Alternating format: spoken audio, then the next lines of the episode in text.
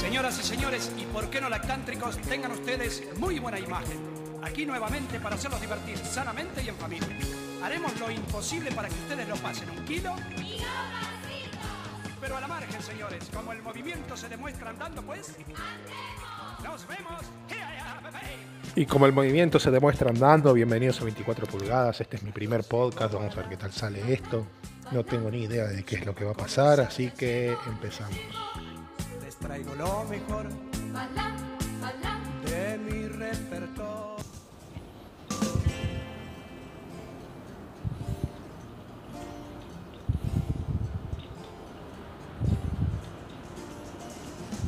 Déjame soñar a tu lado. Bueno, después de este horrible trabajo de edición, creo que por esta canción ya sabemos todos de qué programa voy a hablar, también por el nombre del podcast.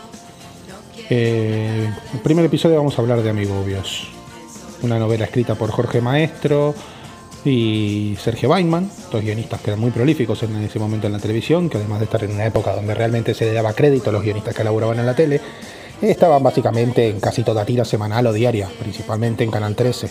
Tengan en cuenta que, que estos dos tienen en coautoría más de 50 créditos, o sea, una cosa de locos. Eran los dos dueños de la televisión de ficción en Canal 13 antes de que venga Adriancito con Polka. Bueno, el tema en cuestión. Maestro y Weidman, mientras estaban haciendo el mega super éxito de Montaña Rusa, eh, fueron contactados por una marca de cereales que a día de hoy todavía no se sabe cuál es, y que querían un programa para un demográfico intermedio, al que era Montaña Rusa, que apuntaba más bien a los jóvenes adultos y que no sea un programa integralmente infantil, que en ese momento calculo que todavía tenemos a Yuya en Telefe o auténticas mierdas como Bosque Chocolate con el señor ese del bronceado permanente, que no pienso googlear el nombre porque no me lo acuerdo, la verdad. Eh, a ver, la novela trataba de una colonia de vacaciones llamada Big Bang, que estaba coordinada por cuatro profes, que eran Karina, interpretada por Alejandra Gavilanes, eh, Eugenia, interpretada por Diana Lamas, Willy, eh, que lo hacía Andy Botana, el ex juguete conmigo, y eh, Javier, eh, que era interpretado por Fabián Macei, que creo que fue su primer papel en la televisión más el añadido de la enorme y primera actriz Nelly Fontán como Chela, la cocinera, y nos cuenta la historia principalmente de Martín, un chico de familia humilde, junto a su hermana María, su enemigo mortal devenido mejor amigo del mundo mundial Andy, y otros geniales y desopilantes personajes como Guille, el malote que juega bien al fútbol y arreglaba todas las piñas, Emilce, que era la chica fashion, eh, Belén, la chismosa de la colonia, Carlitos, que era el tierno y amigable, pero muy inteligente, eh, Katy como la voz, la centrada de todas, y bueno, varios más que ya eran ya ni secundarios, eran terciarios, porque tenían arcos argumentales eh, mínimos y a nadie le importaba. Me acuerdo también que estaba el, Colorado de Cebollitas y el hermano menor, que también era Colorado, pero que en la vida real no sé si era hermano menor, no me acuerdo. Bueno, durante los casi 250 episodios del teleteatro vamos disfrutando de varias aventuras, tanto graciosas como tiernas, que nos hacían reír, pero también darnos ejemplos de amistad, de respeto, de cariño, y los típicos clichés clasistas de las telenovelas, como el rico que es malo pero encuentra redención aceptando y ayudando al pobre, porque la desgracia que lo atormenta al pobre es por culpa de ser rico. Eh, recordemos que María estaba en una silla de ruedas por culpa del padre de Andy, interpretado por Mauricio Dayú. Y que luego para la operación, para que María deje de estar en la silla de ruedas, él mismo paga ya de, de su familia, porque la familia de, de, María y Martín no tenían un peso partido por la mitad. De ahí viene el meme de, te lo resumo así nomás de, uy, no lo puedo creer. Y bueno, el programa en sí se va dividiendo en dos partes el verano en la colonia y una vez terminada la colonia al colegio, más precisamente al séptimo grado, donde convenientemente todos los coordinadores de la colonia eran maestros y la cocinera Chela creo que era la kiosquera, no me acuerdo bien de eso. Si alguien se acuerda de eso, que me lo diga. Eh, en ese primer segmento, el de la colonia, vemos historias más bien tiernas, como un romance súper inocente entre Martín y Emilce, el vagabundo que asustaba a los chicos pero que en realidad era un señor de buen corazón, que por cierto llamó Macula y Kulkin y dijo que le devuelvan la guita. O las peleas y posterior amistad de Andy Martín, que en realidad se hicieron amigos porque Andy le quería buitrear a la hermana. Loco, eso no se hace. Y también había un personaje llamado Sol, que era un pelín mayor que el resto de las nenas, aparecía de 17 cuando eran todas nenas de 12. O aventuritas de los nenes más chicos de la colonia, siempre con resultados eh, tan hilarantes como vergonzosos.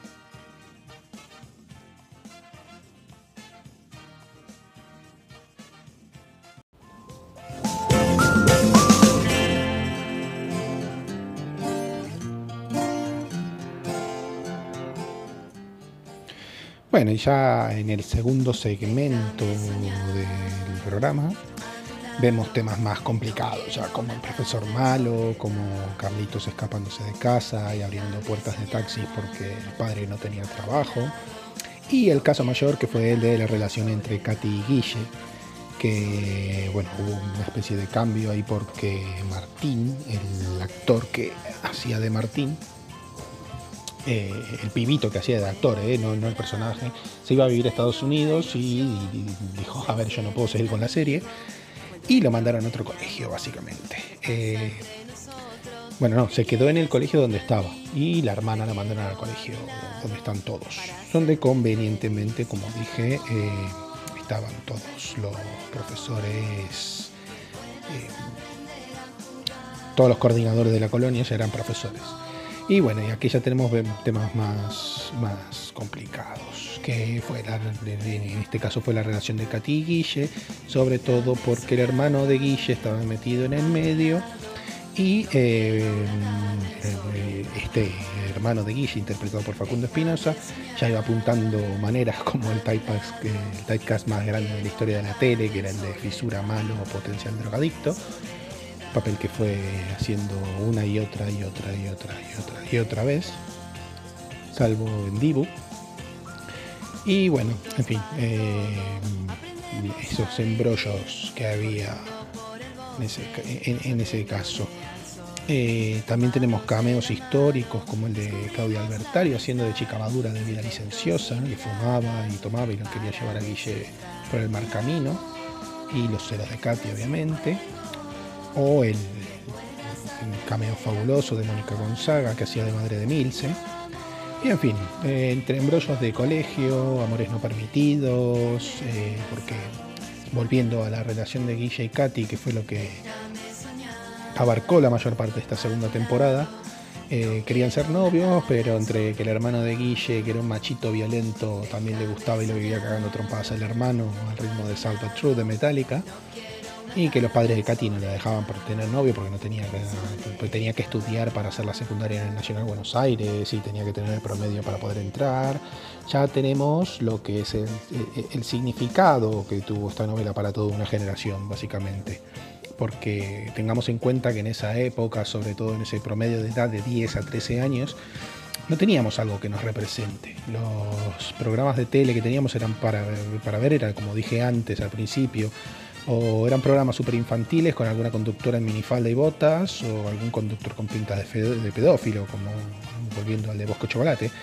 O las otras opciones eran para chicos más grandes, tipo de 16, donde trataban temas más maduros, de los cuales no entendíamos, porque no nos sentíamos identificados con eso.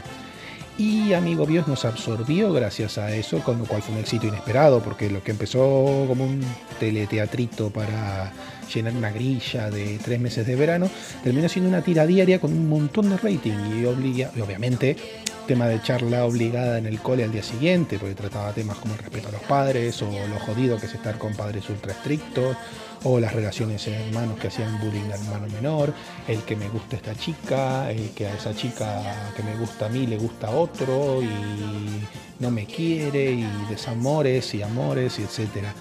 Eh, fue una novelita, entre comillas, que marcó sobre todo a nuestra generación, los que ahora tenemos entre 35 y 40, que recordamos, a ver, yo particularmente la recuerdo con mucha felicidad, con una sonrisa en la cara, porque obviamente terminamos eh, viéndola de principio a fin y cantando con toda nuestra energía esa horrorosa canción de Nicole Neumann, que me acabo de enterar ahora mientras estaba haciendo un poco de research, un poco de investigación para, para hacer el podcast, que eh, la canción original no tiene esa letra, es incluso peor que la de la intro de Amigobios, o sea que es una, auténtica mierda pinchada en un palo.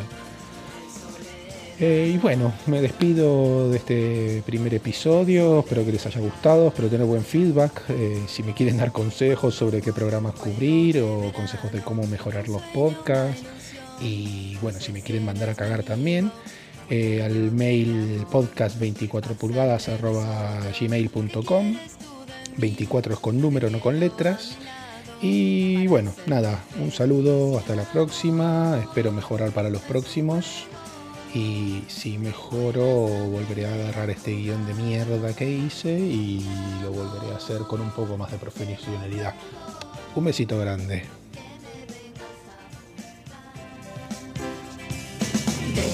de soñar a tu lado. No quiero una tarde en soledad. Déjame soñar.